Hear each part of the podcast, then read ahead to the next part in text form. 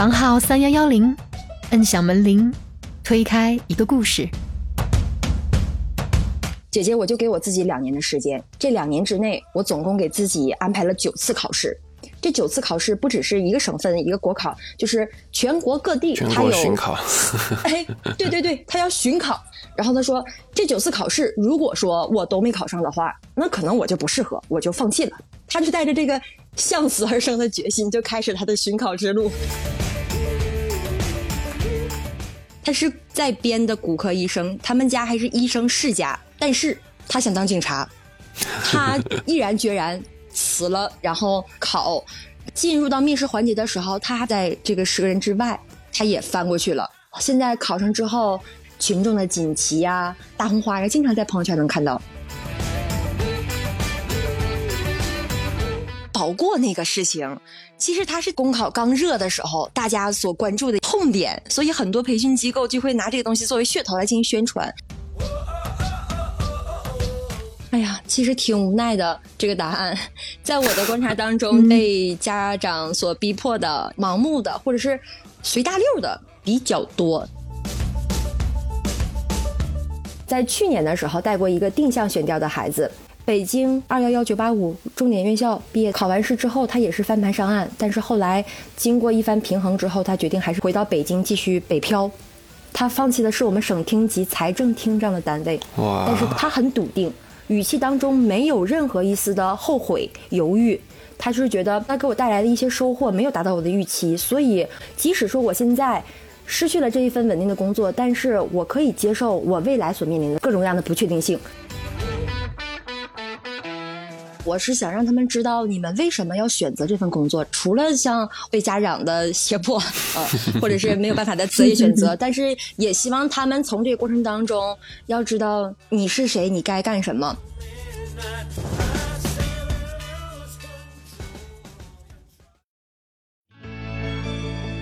嗨，小伙伴们，大家好，欢迎来到我们的播客房号三幺幺零，我是范范。大家好，我是雪峰。嗯，今天继续我们副专辑体制内的节目哈。嗯啊，我们的副专辑呢是想给想了解体制以及已经在体制内的小伙伴呢更多的一些视角。嗯然后平时呢我们都是采用问题清单的一个形式嘛。过去八期节目了哈，我们的清单虽然是一个清单，但是收获了很多完全不一样的答案。对我还蛮惊喜的，可以有这么多不同的视角。嗯然后，但今天呢，我们将会聊一期特别节目，就是咱们不按清单来了。嗯，对，算是一期特别节目吧。因为今天我们邀请的嘉宾呢，是一位曾经在体制内，现在呢是在从事公考培训的工作人员，他叫做毛毛，然后来自一座北方城市的一家公考培训机构。嗯，先有请毛毛跟大家打个招呼吧。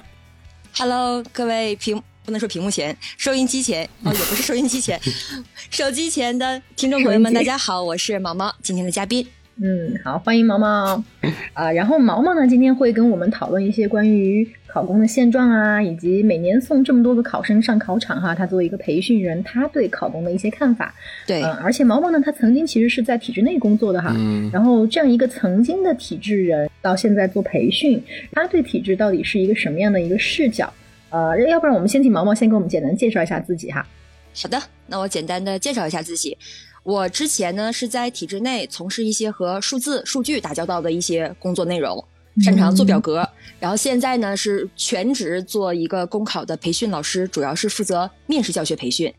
然后我也看了以前咱们问嘉宾的一些问题，然后也会回答一些，比如说我今年多大？我马上就要过第三个本命年了，然后毕业于一个北方的东北的一个普通院校，原生家庭也很普通，母亲是老师，算是体制内的，但是家里很多人都在体制内工作。但在这里，我想跟大家分享一个非常奇怪的点，就是我所学的专业，我大学所学的专业叫做政治学与行政学，哇，就是这个 这个这个专业我，我猜到了，你们听完之后会有这样的反应。特别对口。对，我入学的时候，我也很是这样的反应。对，对口在于，就像那个凡凡老师说的一样。当时我毕业的时候，我也在想，我们这个专业毕业之后能干什么？然后问了老师，看了以前的学长，然后大概就是三个方向：当老师、考研、考公务员。然后所以那个时候就顺着这个方向，我就考入了体制内。嗯，明白明白。嗯这就是我简单的一点点小经历。然后后来是呃，想要为了让自己有更好的平台，也在不断的坚持考。但是也都知道，在以前的时候，公务员考编考考试的话，它是不限制的。但是后来是有限制了，嗯嗯嗯。然后因为限制了之后，所以也是选择了辞职。嗯但是在辞职的过程当中，碰到了一个现在非常喜欢的一个行业和职业，然后一直坚持到现在。然后一嗯晃嗯做这个行也有七年的时间了。哇嗯，，那其实蛮久的哈。对，蛮久了。毛毛其实他听起来，我对他的感觉就是一个很有亲和力、很有感染力。我觉得是从我的角度来说，我觉得是蛮适合当老师的。我我爸爸妈妈也是老师，那些很好的老师就是很有热情，讲课的时候就可以把情绪传染给你，就像你一样给我的这种感觉。哦，谢谢陈老师。就是那种一一进教室就可以把书扔一边，然后来我跟同学砍一节课，就那种感觉。哦，真的，的确说到这里，我我插一句嘴啊，插个话，因为最开始的时候，我对于这种培训机构的老师也并不是很了解。嗯刚刚开始的时候，可能有一些刻板印象，就是啊，进门要有那种什么轰动的背景音乐，然后全场夸齐的给你鼓掌那种。但是当我真正的走向这个工作岗位之后，我也发现，其实他和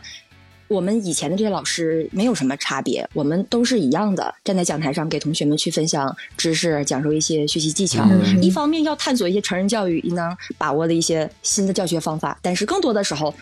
整体的状态呀、角色呀、定位啊，都还是和原来教师是一样的。嗯嗯但我我我觉得挺不一样的，就是你这个人的个人魅力，我觉得不一样。就是我觉得老师嗯是一个真的非常考验个人魅力的行业。就是如果有的老师他只是照本宣科，那可能这种老师的课我也不爱上。嗯一个老师他能够一来就觉得真正让我收获到很多人生道理的一、一个人。所以，哎，我我其实还蛮好奇的哈。其实我觉得毛毛以前进体制内，我我我虽然听你说你做数字方面的工作，我是觉得，哎，那说不定哈，你可能。当老师说不定更适合你。你看你这个气质，说话气场一出来，就像可以在新东方去呃 看新东方的明星老师。所以我觉得这种气场，咱就应该去讲台上站着，对吧？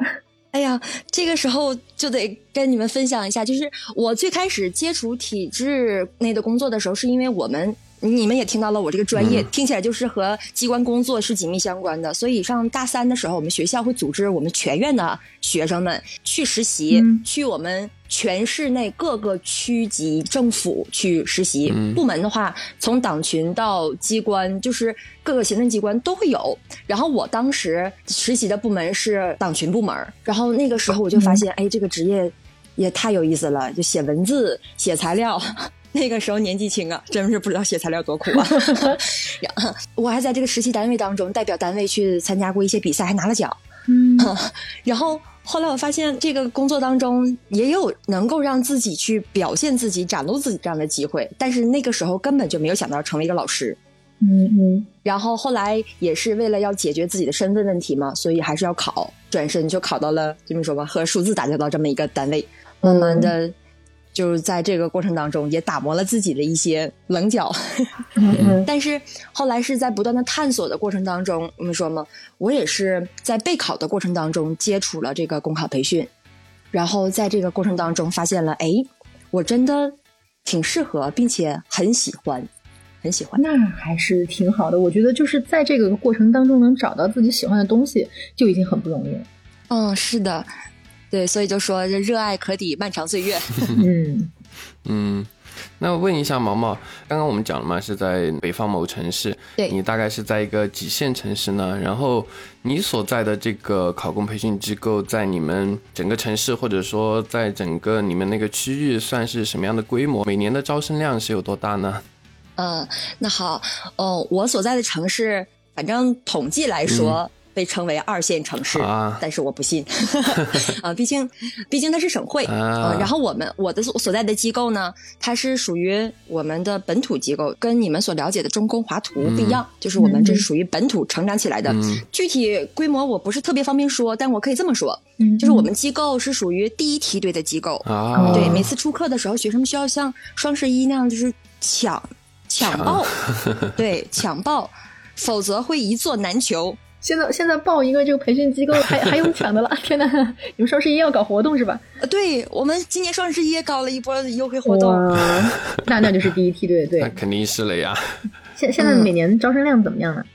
招生量的话，就是其实由此由此可见，就是我们这边本身是需求很大，嗯需求很大，不会像南方城市这样，所以像每年招生四位数都是可以的。嗯，那那你们机构和你们整个城市，你们的中考成功率分别是怎么样的呢？嗯，比如说笔试吧，嗯笔试考完之后，我们因为有笔试科目，笔试考完之后，我们会以进面率来进行统计这个成绩，嗯所以我们的学员大概能有百分之六十五到七十能够进面试。这个算是高的吗？我不太了解这个，感觉蛮高的。嗯 很高吧？嗯、哦，应该是挺高的了。嗯，这这个事情是我我是怎么样，就是感觉到它很高的呢？是因为就是你知道，在我们读大学的时候，其实学校里还是有很多同学他们都在考嘛。然后那会儿我们学校里专门嗯就有一个教学楼的那个顶层，都是拿给我们的这些在考公和考研究生的同学做的一个。自习室就是大家都能认识，然后也都比较就就是会有时候大家聊聊天儿，哎，这个跟考怎么样啊？你听说隔壁那个教室怎么怎么？大家就会聊嘛。然后聊了之后就发现这一层楼五六个教室，最终能进面试的十几个人吧，就就这种感觉，可能也是因为认识的人不多啊，但是你认识的人当中，最后进了面试的人就大概这个比例，所以我觉得六十五到七十很高很高。嗯，但是他们也真是猛猛的学呀。不不不，我懂这个意思，就是其实我们那会儿十年前考公的那个培训机构，首先大家都很少上，更不要说就是像咱们现在的培训机构这么有规模去专门要专攻把这些孩子送进对去，。很少。哦，你考那会儿是没有这些，就是很少的是吧？反正是就是考嗯，有培训，，其实但是有这种培训机构，但是我就觉得讲的都是些啥玩意儿，还不如我自己看书呢，所以就没去。还没成体系。嗯嗯嗯，我刚毕业的时候机构很少，只有现在就是大家听到的比较多的。然后当时我们那一个班次也就嗯二十多人。顶天了，就是真的考的不是很多，但是像现在报名的人数实在是太多了，所以同学们都觉得这个考试或者一些应试技巧，如果不去学的话，自己真的可能考不过这帮考试型选手，所以现在报班儿成为一个趋势。嗯，就所以像我们那个时候考一百二十多分，像当年我考一百二十九分，我都能就是比较靠前。但是现在的话，真的比不了了。嗯嗯嗯，对，我就觉得他们这个就是一定是会有种，因为那天其实我看到毛毛的朋友圈了，啊然后我就发现有一个招生的信息，嗯然后我当时一看。我说天哪！现在报一个这个考公那么贵的吗？然后因因为确实哈，就是在我心目中就是觉得，嗯、咱花几万块钱去考一个公务员，我觉得，哎，这个怎么怎么怎么都卷成这个样子了。后来了解了一下，我就发现不只是这样，就是你去其他机构，那一样是这个价，可能更贵，而且现在还有那种什么呃所谓的各种保过，我甚至看到了有六位数以上的，所以我想，嗯，这这这可能是现在的一个趋势吧，因为太火了。在个别省份当中，六位数的学费真的有，但是当时我我作为一个培训人来讲，我都觉得疯了吗？六位数还是确实是有点夸张了。你就算是所谓的保过，就以从我的角度说话，我觉得获得一份工作的成本来说，哇，这个已经很高了。比如像程序员嘛，程序员前几年很热很火嘛，这行业好多人花学费，那五位数已经很夸张了。他都是甚至说包到说帮你把那个简历啊、履历啊这些弄好，然后去让你获得一份工作，是哪？我的天哪！就就就这样的，他们也才五位数，已经很很贵很贵了。六位数，哇塞，这个可能是考公热的另一种表现吧，就是从培训机构就开始热。嗯，是的，就是我在这里，我想那个为我们培训机构想证明一下，就是想 想说明白一个概念，就是那个保过那个事情，其实它是停留在就是刚开始公考刚热的时候，大家所关注的一个。痛点，所以很多培训机构就会拿这个东西作为噱头来进行宣传，但是，嗯，就很多人就觉得啊，我交了五位数的学费，我还考不上吗？但是真是考不上啊，但是真是考不上啊。所以现在很多家长或者是有一些人来向我咨询说这个班次保过吗？我说我们没有保过班，我们没有保过班，我们只是能够保证你学的到位，让你考个高分儿。但是究竟学到什么程度，还得看你自己呀、嗯，对你这个是虽然说培养的某些层面来说是一种考试能力，但是这也是需要学习的，也不能说绝对有什么技巧给你包过。对对对，但是有些机构他们就是拿这个噱头在吸引人，就是觉得你反正没过我就退你钱，怎么怎么地。对，然后嗯，但你你也要看你自己啊。如果你想就是咱们只考一个十八线小城市哈，我觉得啊你要保过，那可能那个概率还大点儿。但你非要往 呃什么国家部委去考，你你让人家给你保过，你这个就有点儿国家部委还是的就当时真的有人就觉得你保括你是拿了我学费，是不是干了一些不可以言说的事情？呃，现在现在你们学校的学员们年龄是怎么样的呢？毛毛应该我猜测应该还是是应届，就是二十二三、二十四五岁的年轻人为主，是吧？陈老师猜的特别准，真的，嗯就是大学毕业大概就是二十三岁左右吧。对，嗯，二十三岁，然后接下来他是应届毕业生的话，他还有两年的择业期，就是他还要拥有嗯应届毕业生的身份两年，所以二十三到二十五岁算是集中的群体。整体的学员的话，他可能占到百分之八十左右。八十哦，嗯，对，很多。那那就绝大部分是，对，嗯然后剩下的话就是像二十七八岁的话，可能就算偏高了，但是嗯笔试环节相对来说比较少。像我教面试环节的时候，我也嗯会偶尔碰到一些三十四、三十五，就是在公务员报考最后的那几年的时候，他们还在考试，但是这样的案例并不多。辞了职或者重新再去接受职场的考验，这样的呃将近三十岁或者三十岁刚出头的人，嗯，也有也有，但是他并不是现在主要的我们的培训对象，可能。嗯，而且可能应届生这种哈、他出来之后，家里的父母就是那个时候还会为他负担一些经济的，呃，就是为他负担 对，然后这种时候他可能就会学费，对对，直接说吧。所以就可能这种情况下啊，那我还可以就是用爸爸妈妈钱再考几年。但是嗯嗯一个人如果他现在已经开始养孩子了，然后你说我花几万块钱咱去报一个这个学校，那可能我觉得他也会咬咬牙才会去说，那我报一个这个吧。嗯感觉上啊。然后，不过我也确实见过，就是我我办公室里，就是之前我聊博会我就说过，就是我左边的一个姐姐，她就是真的考了很多年，一直考到三十五岁，现在这个工作就是三十五岁哦考到的。就是她以前是在一个比较偏远的山区啊，然后慢慢的考到一个离成都比较近的地方，最后考进成都。我觉得这个过程其实也还蛮 励志的，说实话。但感觉啊，就是说完全靠自己这样考的案例真的非常少。是的，还有一部分人，就比如说，呃，可能像将近三十岁左右的，他们现在不是我们的主要培训对象，但是他们曾经可能是我们的培训对象。哦，曾经 对，就是他们，呃，刚开始的时候跟我们一起学习，但是可能刚开始的时候考试成绩不理想，或者没有考到理想的岗位，他们就选择了去边工作嗯边备考。啊，他们那个时候就觉得基本的应试技巧、知识体系都已经掌握差不多了，只要自己保证做题的手感、热度就行。嗯剩下的话，他可以就是兼顾。嗯，其实我觉得可能还有一定运气成分嘛，可能他只是这几年运气不好没考上，那他说不定保持着你说的那个手感，然后过几年，哎，咱一考就考上了，也有这个可能，是吧？嗯，嗯，真的就是像那个凡凡说的，这个运气在公考当中，他他真的被大家总会提起这么一个事情，说考不考上，一部分在努力，一部分在天意。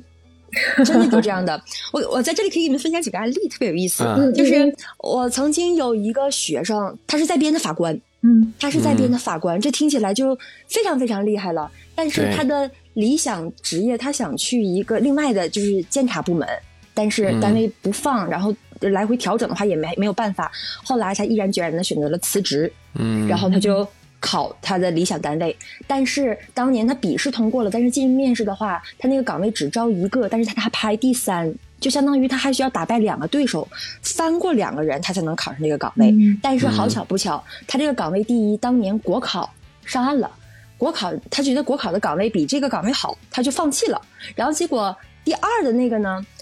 当天考试的时候他也没去，哇所以最后的时候，他就是自己一个人上考场，然后并且他真的他的面试学习也很不错，然后最终考上了。所以你看，这个时候他我我当时也跟他说，我就是说，你最开始下这个决心实在是太笃定了，所以老嗯天爷都给你让路。所以就是各种天时地利人和，就给他创造这样的条件，他就考上了。对对，哇，这这个是真的挺、挺神奇的一个例子。嗯，但是真的运气是一部分，但真的你在这个过程当中，你要付出的努力，真的还是要下很大很大的努力的。嗯嗯嗯，就刚才不也说吗？我们在这里会有很多应届的孩子们，就会有一些孩子给自己下的目标非常非常的坚定。所以在这里，我还想跟你们分享一些小朋友的案例。嗯这这些案例，如果说能够让其他人听到的话，也可以作为他们接下来一个学习方向吧，其实参考的一个方向状态。对，对肯定的。就是我在刚刚从事这份工作的时候，那一年我带了一个小朋友，他是应届毕业生，就是呃今年大四，转年就要毕业，他参加了国考。当时他跟我说了这么一句话，他说：“姐姐，我就给我自己两年的时间，这两年之内，我总共给自己安排了九次考试。”这九次考试不只是一个省份一个国考，就是全国各地全国巡它有，哎，对对对，他要巡考，是全国各地他要选择一些自己喜欢的城市，然后那个去尝试一下。然后他说，这九次考试，如果说我都没考上的话，那可能我就不适合，我就放弃了。嗯他是带着这个向死而生的决心，就开始他的巡考之路。然后我就是他的第一站，他的国考第一轮。然后很好，他很棒。然后第一轮的时候，他就通过了笔试进入面试，但是成绩比较靠后。但是当时那个时间，他也参加了江苏省的省考和广东省的省考。嗯然后，并且这个孩子那两次考试都很棒，最终他是放弃了广东，到了江苏，并且是一个省厅级单位，很棒的应届毕业生。嗯，九次考试，那应该很棒吧？嗯，但是九次没有都考全，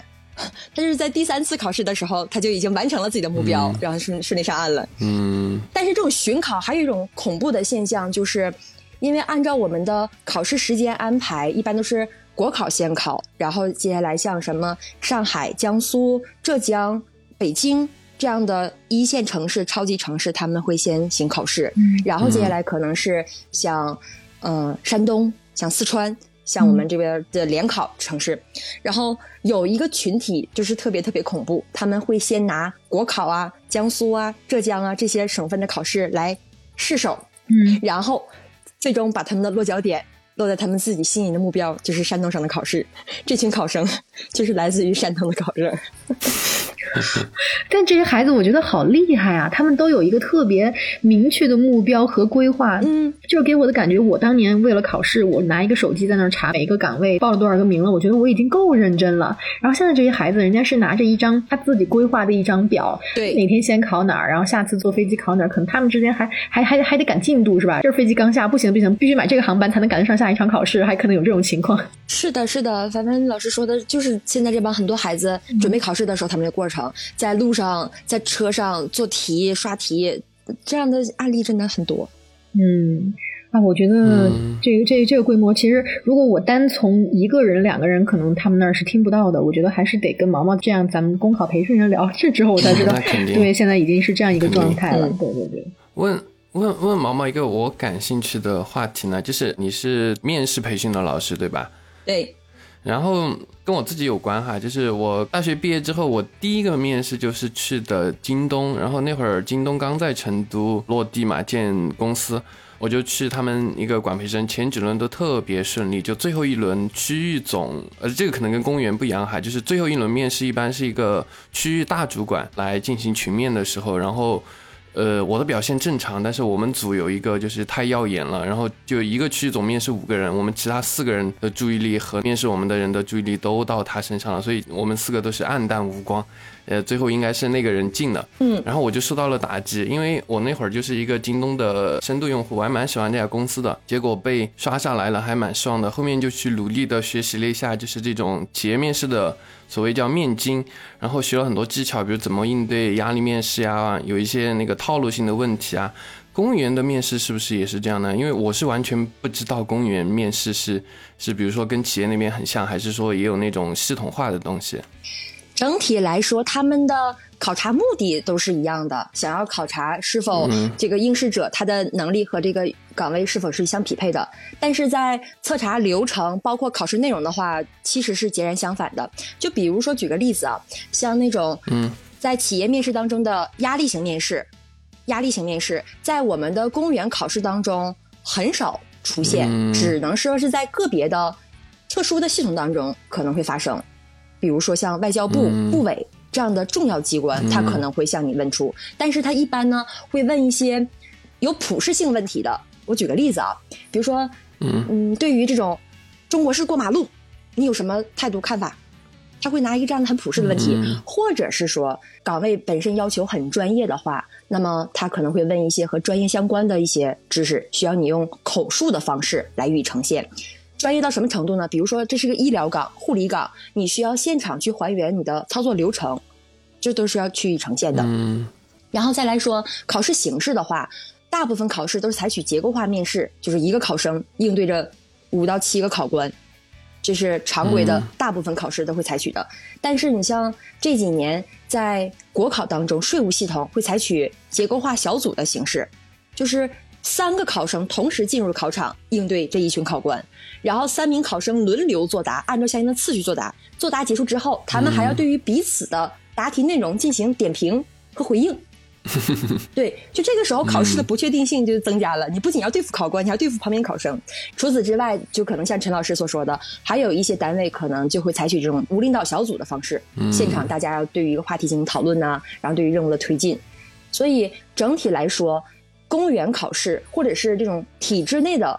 组织的面试，它的考试流程会比企业更规范、更有固定的流程和顺序。嗯所以叫结构化嘛，标准化面试。然后测查的要素确定性会多一些，像企业那种不确定的因素可能会少一些。就是考官在测评的时候，他们会有一些测评表，嗯所以这个时候就延伸到另外一个话题了，就是说公务员考试或者面试的环境当中，它公平不公平，有没有这种考官看着喜好去打分这种情况发生？嗯整体来说，公务员考试是十分公平的，能够保证在整个打分的过程当中，让你的优势尽显，然后也能够让你暴露出的缺点也在相应的分数当中予以体现。嗯嗯嗯，我的感觉哈，公务员的这个面试其实都是人来面试嘛，就是很容易就掺杂到个人感情或者个人喜好什么的。嗯但我觉得肯定是比企业的，因为公平这件事情，公平和正义和自由一样嘛，就永远只有相对量，没有绝对量的。对，所以我觉得要相对来说的话，我觉得是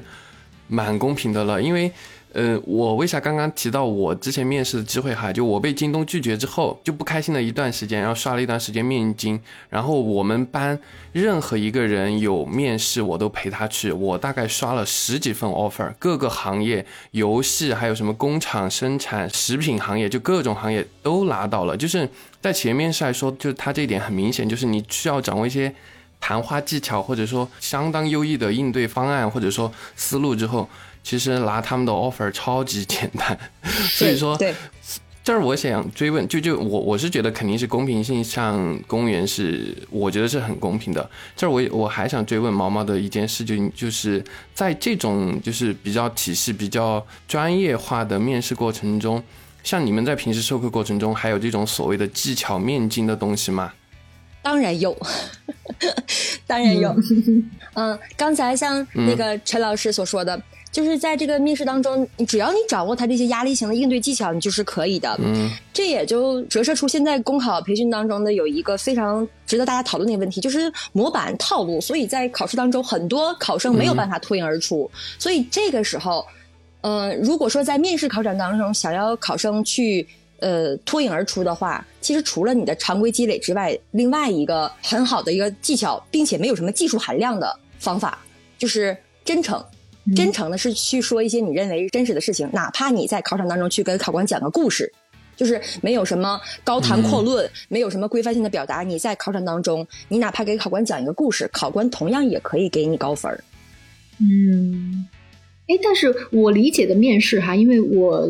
也只参加过一次面试，然后我对嗯面试是这样一个印象，就是刚才你们二位说到的公平，我觉得它有一点非常公平，就是比起企业来说，它不能够呃。就是它是双抽，面试官也要抽考场，学生也要抽考场，所以有可能你的面试官跟你的工作压根儿就没关系。就是他根本不就不是你要去的那个单位的人，然后他也不会说这个人以后就是我的同事了，所以我不喜欢他，我给他打低分儿。那既然是这样的话，呃，我就觉得他其实，在公平性上，那肯定是能够更多的让个人喜好变得淡一点的一个一个办法啊。然后再说到就是刚才毛毛说的面试的这个征程这件事儿哈，我我就记得我们当时考的时候，那个题目它就是一个非常明确的一道题，然后这道题它也有一个非常标准的那种，就是像焦点访谈式的那种回答，就是一二三每个阶段是啥。那这种情况下，中间还有机会给考官讲故事吗？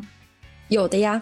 其实我想想，这个时候其实我可以给你们分享一点点 小答案、小案例。是吗？是吗？这这是可以免费听的吗？可以，没问题。免费听课。嗯 嗯，像那种常规性的，像焦点访谈式的答案，这是属于我们培训当中的一种就基础阶段。嗯嗯，基础阶段。但是在考场当中，我们还是要还原到问题，就是考官他喜欢什么样的考生，他会不会真的在成绩当中体现？在这里想跟大家说的就是，从流程上，从程序上。它一定是能够保证公平的，但是考官喜好也一定会体现在分数上，嗯嗯，也一定会体现在分数上的。所以这个时候，如果说你用一个贴合自身实际，或者是给你感触非常深的一个故事，或者是一个内容和这个题目他想要问的一个点能够有机切合的话，那你去讲起来的话，那当时考官会觉得这个事情很巧妙啊。哦，然后另外一个就是，很多人在考场当中，他真的挺紧张，所以让很多学生进入考场之后，在作答面试题的时候，反而变成一个答题机器。但今年夏天的时候带过一个学生，他说：“老师，当时我在考场当中，我听到这道题的时候，我分析结束之后，作答之前张嘴说的第一句话，我是带着苦笑，就是非常尴尬的笑声来说出来的话。嗯，当时考官全都看他了。”然后最终他的分数也非常非常理想，所以你看这个时候，只要你把你的真情实感和这个题目真的做一些有机的结合的话，你同样也可以打动考官，然后让考官喜欢你，你就会成非常耀眼的那一个，就能把陈老师给挤下去的那一个。对，嗯，对。所以在考场当中，这也是回归到我们在培训的时候想跟所有备考的同学们说的，就是，就是这个题它是题，但是考官更想透过这个题去考察一下你作为一个。未来的公务员，你去怎么看待这个问题？你怎么去解决这个问题？你可以去参照既往的经验，但是更想看一看你的想法，你的真实想法是什么样的？嗯，你看这个就是参加过培训和没参加过培训的区别。你看我这种没参加过培训的，我就知道焦点访谈式的回答。人家 对毛毛老师一说，哎，哦，明白了，哇，这真是一个真理啊！然后才反应过来，是吧？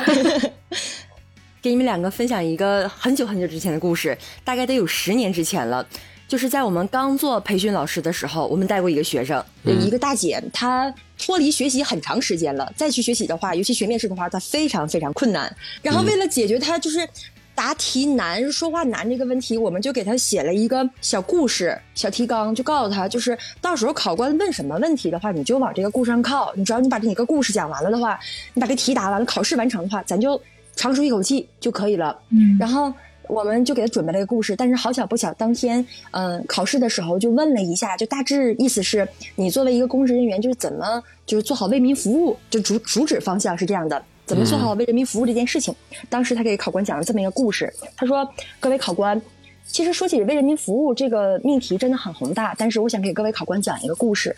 我来自于一个普通的家庭，其实我爸爸是一个公交车的售票员。”家里条件本身就不好，但是屋漏偏逢连夜雨，父亲患了重病，让家庭收入变得雪上加霜。然后这个时候呢，父亲所在的单位就组织了所有的工作人员给父亲捐款，很让人感动。但是毕竟嘛，公交线路每天都是来来回回跑这些线路，然后这个事情一来二去的就被线路上的所有的这些乘客知道了。结果在这个公交车上就发生这么一件事情，就是投币箱当中出现了面值很大的。钱，然后当时他说，我真的真的很感动，我也真的很谢谢他，我甚至联系过公交公司的领导，想去感谢一下这些群众，但是人太多了，我也找不到他们，但是我知道他们有一个共同的名字，叫做人民，所以我能做的就是尽我所能给他们提供一些我力所能及的服务。考生作答完毕，好感动啊！哇，这讲出来是不是满分答案？听起来让人很触动，是不是？但是这个故事是我们编的，我刚刚就其实想问的第一件事是，这个事是真的吗？有有一个小疑问啊，就是在我考试的时候，我不知道这几年怎么样。我考的时候，他们当时是有一个要求的，就是你在你的所有作答当中，你不能说你自己的任何信息。是的，你连头上戴什么样的发夹，都是这些都是有这样的要求，不能有的。对对对。所以那这种情况都透露到自己的爸爸是一个公交车司机这种了，大家可以吗？就是就是这样信息能透露吗？呃，在一些考试当中是可以的。再一个，这个这个事情已经是很多很多年前的了，因为现在公交车上 都是无人售票了。哦哦，对 对，当时我给我的同学们分享完这案例的时候，他们第一时间就质疑说我这个逻辑漏洞，说现在都没人售票啊。现在的年轻小朋友都没有见过售票员。对，特别有意思。所以，嗯，所以所以其实就是说，只要这个是一个很久以前的信息，那咱说一说也是没问题的，对吧？对，但是在真正考试当中是不允许透露出个人信息，不允许报考号，不允许不允许报姓名。就是都二零二二年了，仍然还有人在考场当中就因为报了姓名被清除考场的这种案例经常发生。哎，这这个挺挺亏的，说漏的吧？感觉是。嗯，有可能。嗯，那聊到面试这个问题，就是想问毛毛的一件事情，就是可能。比较尖锐哈，针对你来说，包括前面也提到嘛，凡凡也提到说，其实他考的那会儿是没有所谓的，就没那么多有培训的。像现在这好像成为了一个固定流程，就是说现在因为各种各样的原因，所以考公热，然后你要做的第一件事情就是报培训，因为大家都报了，不管这个有没有用，别人报了你没报，那可能你就落后一步，所以说大家都去报。但是我想问的一件事情，就可能比较尖锐哈，我再重复一遍，就是在你看来，你觉得考公培训这个对大家是有实质的提升的吗？就是对结果来说，还是说，就现在大家就是在卷，然后你报了你的那个面试能力、面试技巧，或者你的笔试能力、笔试技巧提升了，所以我如果不提升，那我也没办法，还还是这种卷的状态呢？嗯，大家不是盲目卷。其实这个问题的确很尖锐，因为我觉得是可以分为两个阶段。啊。第一个，我是觉得是有用处的，嗯，大家真的是想从这个培训当中去学习，然后并且我们也可以帮助他们掌握一些应试技巧，尤其像刚才我们提到了刚毕业的小朋友小白，他对于公考的内容一点体系没有的话，他需要这么一个时间去。打牢这个知识体系，然后尤其像我是文科生，我对于数学说实在的很短板，然后我通过这样的一些运算技巧，呃，学习方法的补足，我是可以应付考试的。但是后续后来刚才咱不也说，还有另外一部分人，就是觉得考几次之后发现自己还考不上，他就选择边工作边考试。就是很多人在参与培训之后，他们会进入到一个瓶颈，就是分数的瓶颈。就是学完了之后发现，哎，我每次大概都考这些分数，嗯，的确有这样的一个瓶颈。所以这个时候，就是我们教授的东西可能就不会发生那么大的作用了。这个时候就需要他去大量的做重复性的练习。所以坊间有一句传闻就说嘛：“题刷两万，自然上岸。” 嗯。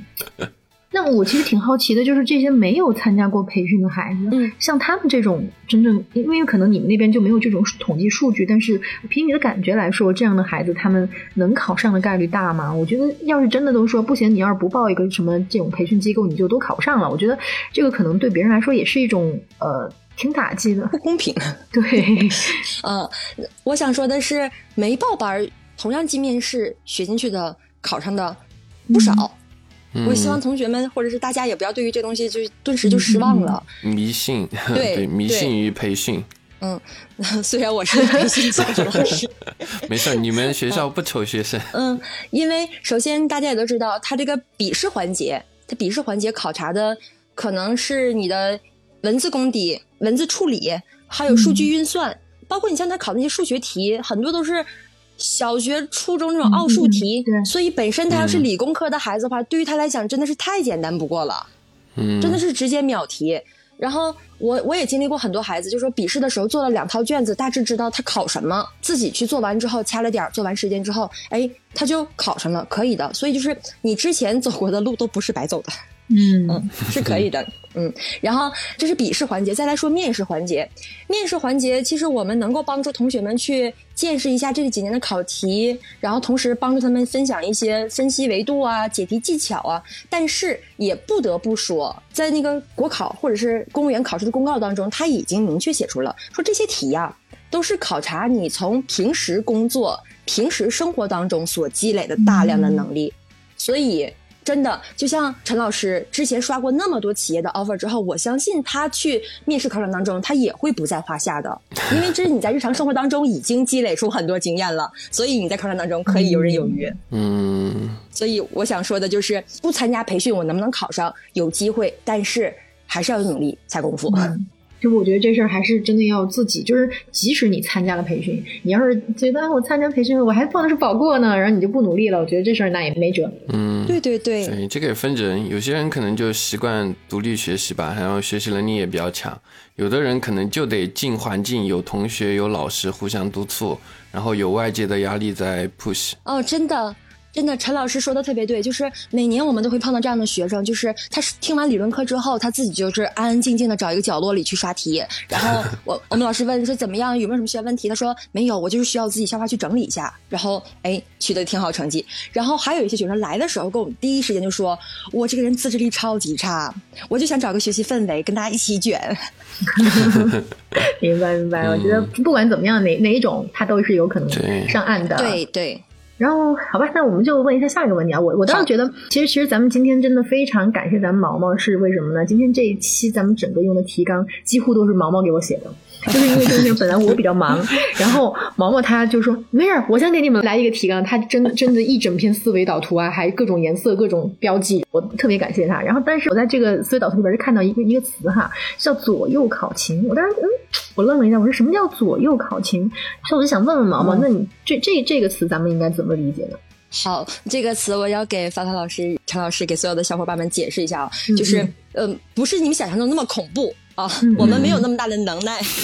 是因为因为这个词在最开始我突然想到的时候，我也是大受震撼。嗯，先是震撼到我自己了。是这样的，学生们在考试之前，他们会有一个职位表，我们就探索做了一个事情，就是给他们做一点点指导，给他们分析一下哪个地方的分数可能会高，哪一个地方可能分数比较低，给他一点点报考的建议。然后，嗯，现在这几年是不可能左右了，我们没那个大能耐。但是像在最开始的时候，就是。我曾经想过这么问题，因为这个问题是当时我们想的。就如果说我们觉得这个地方很好考，那好，今年我就引导同学们说都往这儿报，这儿比较简单，比较容易。然后你说这个时候扎堆考的话，哎，这个地方分数就可能会水涨船高。所以，嗯，就是这这种情况，所以就有可能会由于我们这样的指导，导致当年报名人数扎堆儿，然后分数水涨船高，然后反而这个地方就变成了热门地区。但是现在由于考试的人数比较多。大家对于自己的职业选择多少吧，还是有一些人会遵从自己的内心，不会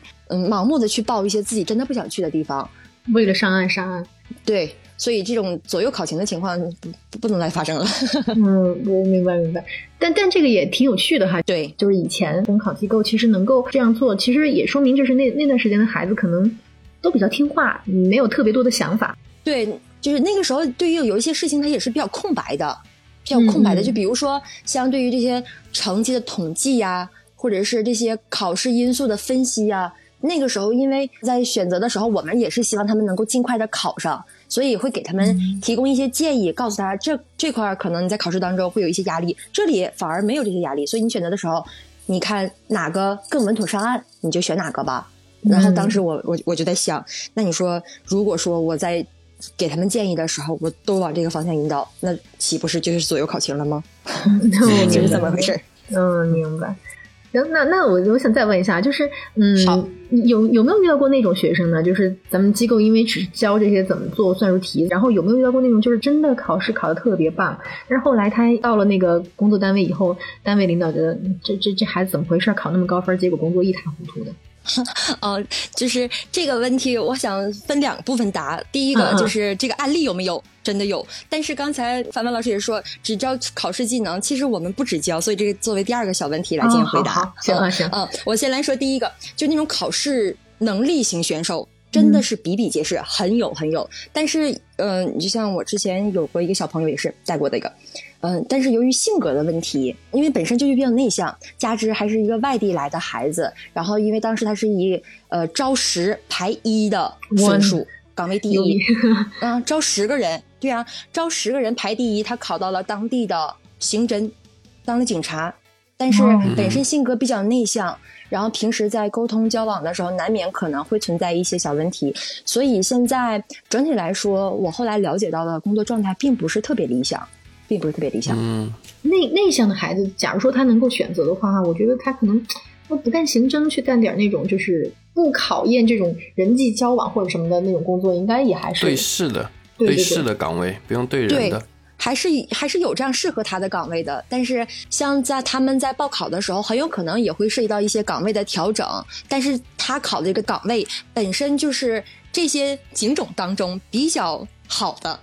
岗位，嗯然后他因为他本身成绩也很优秀嘛，领导也多少寄予了一些厚望，所以没有给他做调整。然后，但是本身性格方面会多少会影响整个的工作效率。明白明白。嗯，那那那考试技能呢？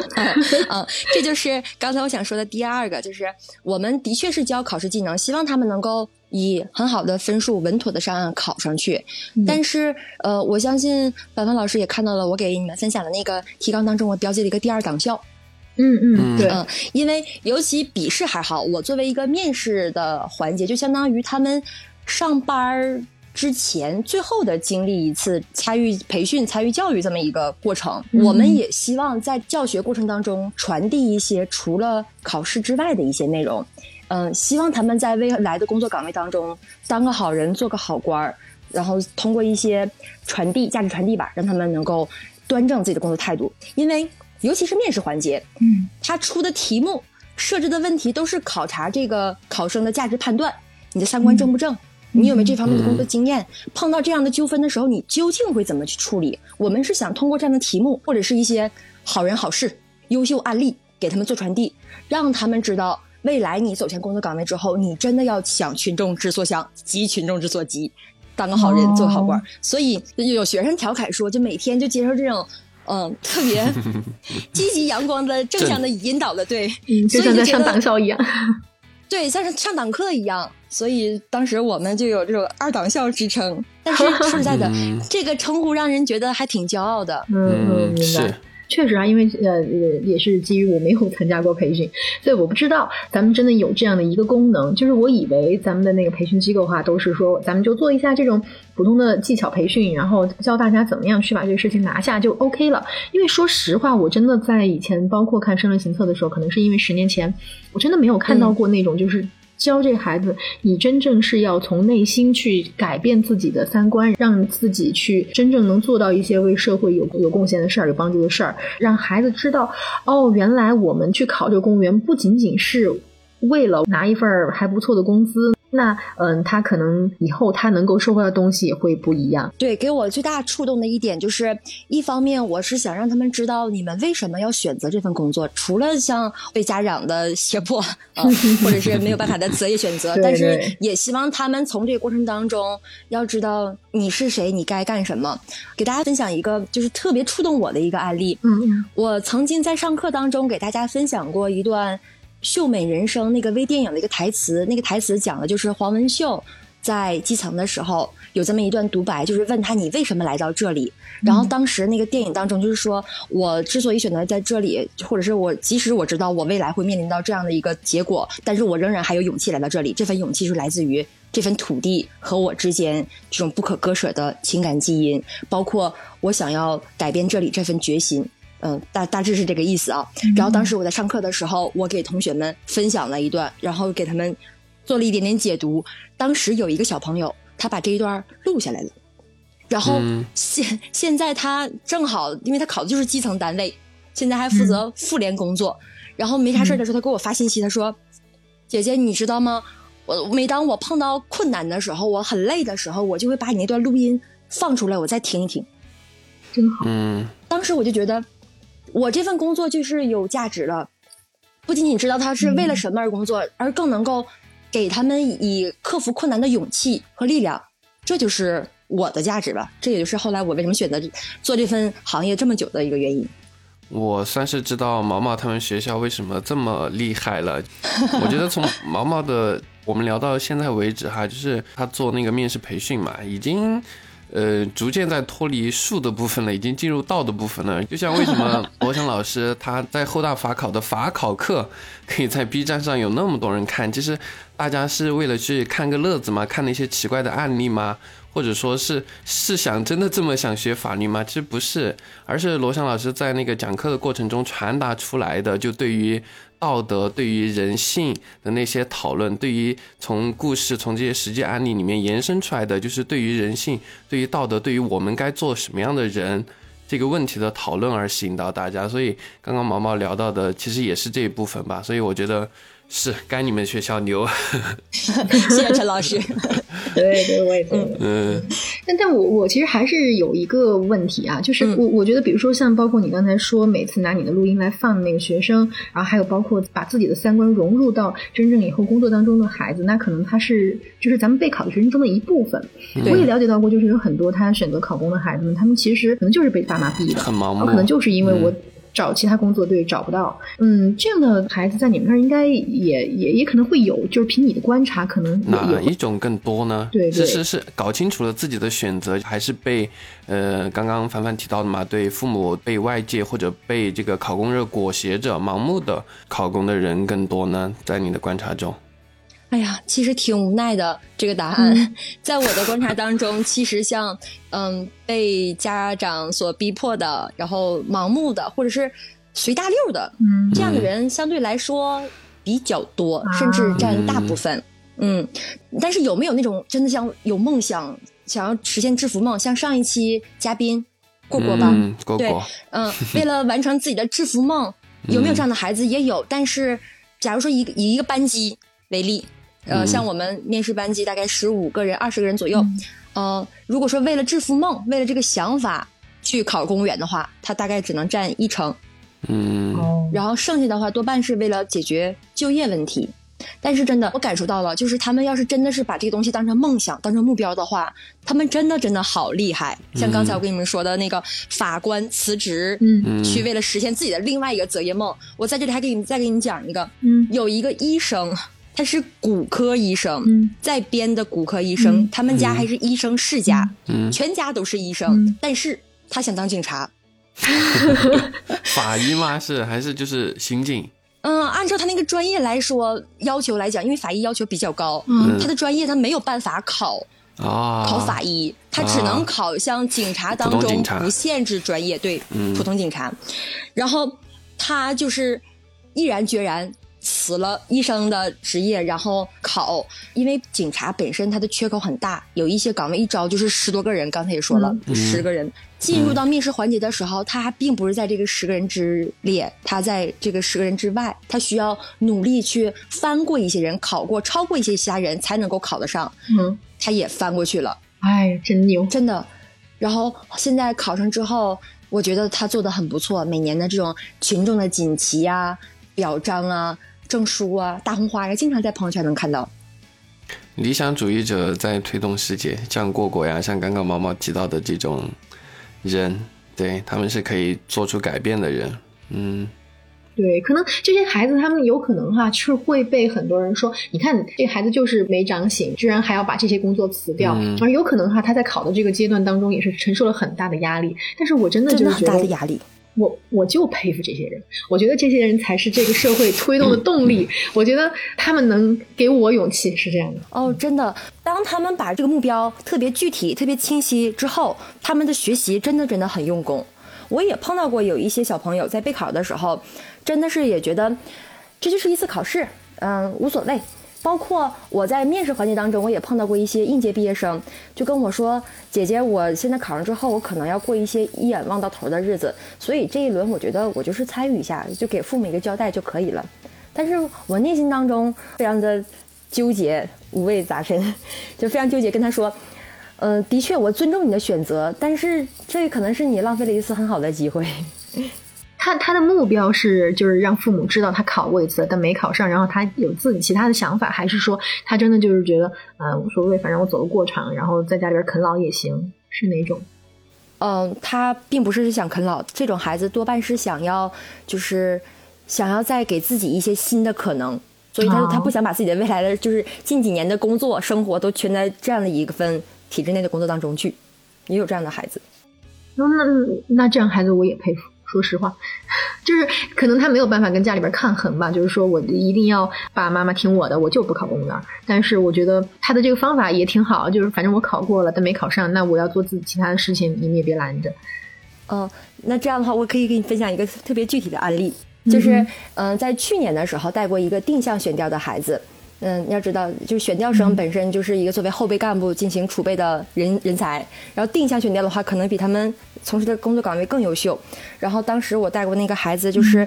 北京二幺幺九八五重点院校毕业的孩子，然后参与到我们省的定向选调，然后考完试之后，他也是翻盘上岸，但是后来经过一番平衡之后，他决定还是放弃了，回到北京继续北漂。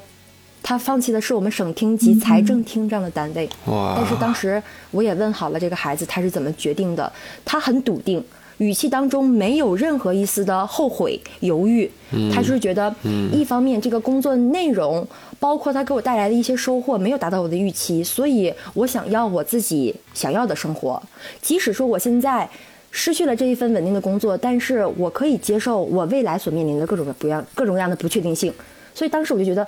就不论怎么样，你选或者不选，只要你的目标很笃定的话，他最终都挺成功的。嗯，搞清楚自己要什么很重要吧。自己搞清楚的话，就算就是你到了最后，你回过头来看啊，确实你做的这个所谓的选择没有之前那个好，但是你是对得起自己，这个结果比较重要。嗯，认同，非常。对，其实啊，而且我觉得这个里边还有一个比较重要的一件事，就是真的不要在意别人的看法。就是，呃，可能他在中间会遇到很多人说：“你怎么能辞职呢？你怎么能？”重新选择呢？或者有些人他可能会说你你你怎么能就是像刚才那个医生，你怎么能嗯放弃你的这些病人呢？但我就觉得吧，呃，如果一个人他一旦想好一件事儿，内心千万要笃定。其实我我的感受是什么？就是因为我上上周还是多久吧，差不多，然后我就跟我的单位领导就提出了我辞职的这个事情。我提前说的原因是什么呢？是因为我工作是做财务，然后必须要提前说，不然的话我的交接可能根本没法完成。因为你知道，就是辞职报告一交上去，然后然后到手续办完可能就一个月时间，所以呃我必须提前说，然后让新人来，然后我带。嗯。但是你你知道这么一说了之后，到你辞职报告交之前，然后很多人就会，真的我感谢这些同事，他们打电话给我，他们说，凡凡啊，你你你怎么想的呢？嗯，真真的是我们单位的那种叔叔级别的啊，他劝我叔叔劝你啊，真的这这事儿咱不辞。我当时我听着我我说我特感谢您，我觉得您能这样为我考虑，我真的是特别的感动。但是嗯，这个事情是我自己想好的，不不是一个呃很突然的决定。那这些嗯，正好说到这儿嘛。那刚刚我们我们不是聊到说，其实毛毛提供的数据嘛，说其实他看到的嗯，还是有很大一部分人是所谓的被裹挟，或者说被外界的父母也好，某些客观因素也好推动着，盲目的来参与到。考公中的那这些人上岸之后，他们状态会有区别吗？比如说上岸之后，因为我估计哈，就是你们很多学生是在上岸之后会跟你们有继续在联系嘛，或者说你们是的，一直都有。对，你们机构那边还会就是呃，比如说有调研他们上岸一年或者多久之后的状态，他们这些人状态怎么样呢？有比如说发现跟自己想要的不一样，开始摆烂，呃，甚至有辞职的，或者说嗯，有过去之后经历一番。所谓的磨平或者说挣扎之后，也可以很 enjoy 的待在那儿的，他们状态都是怎么样的呢？呃，他们上岸之后，其实状态真的是千差万别。先来说第一个吧，就是他们上岸之后，真的有成为我非常羡慕的对象，好好工作，然后在能出去旅行的时候，他们定时的去旅行、休年假、培养兴趣爱好，嗯，打球。打球代表单位参加比赛，那个拿成绩的，对，每次在朋友圈当中看他们发这张图片的时候，我都超级超级羡慕。然后，另外像这种努力去工作的，我觉得还是占主要大部分。像刚才说的，每年都带大红花去参加比赛都有的。然后，但是也有呃个别躺平的，躺平也有，真的。嗯嗯，但是我觉得更更有意思的是，有一些人是直接放弃辞职，重新再来的，都是有的。重新再来，重新再考吗？还是说，嗯，重新再考，或者是呃，换了另外一个行业，对，换个赛道，像我一样。你是切到了另一个快车道，我觉得你不完全算换赛道。对，也没有离开原来的行业，但是，嗯，也有在抱怨，天天挺累的。但是我看他们的生活状态和他们的人生进度都按照了固有的这个进程稳步推进。因为有很多孩子真的，有的在就在等上岸之后就结婚，然后也发现了结婚就是生孩子，然后这个流程推进的非常非常快。我我我曾经觉得做不一样的事情或者不循规蹈矩的事情是酷的，就比如说，嗯，绝大部分人这一辈子是要结婚的，那我觉得。不结婚，如果可以成为一个备选项，而且你选择了的话，会很酷。嗯，就像刚刚说的嘛，就好多人考了公就会结婚，就会买房，就会过什么样的生活。但我我我现在可能这两年外界环境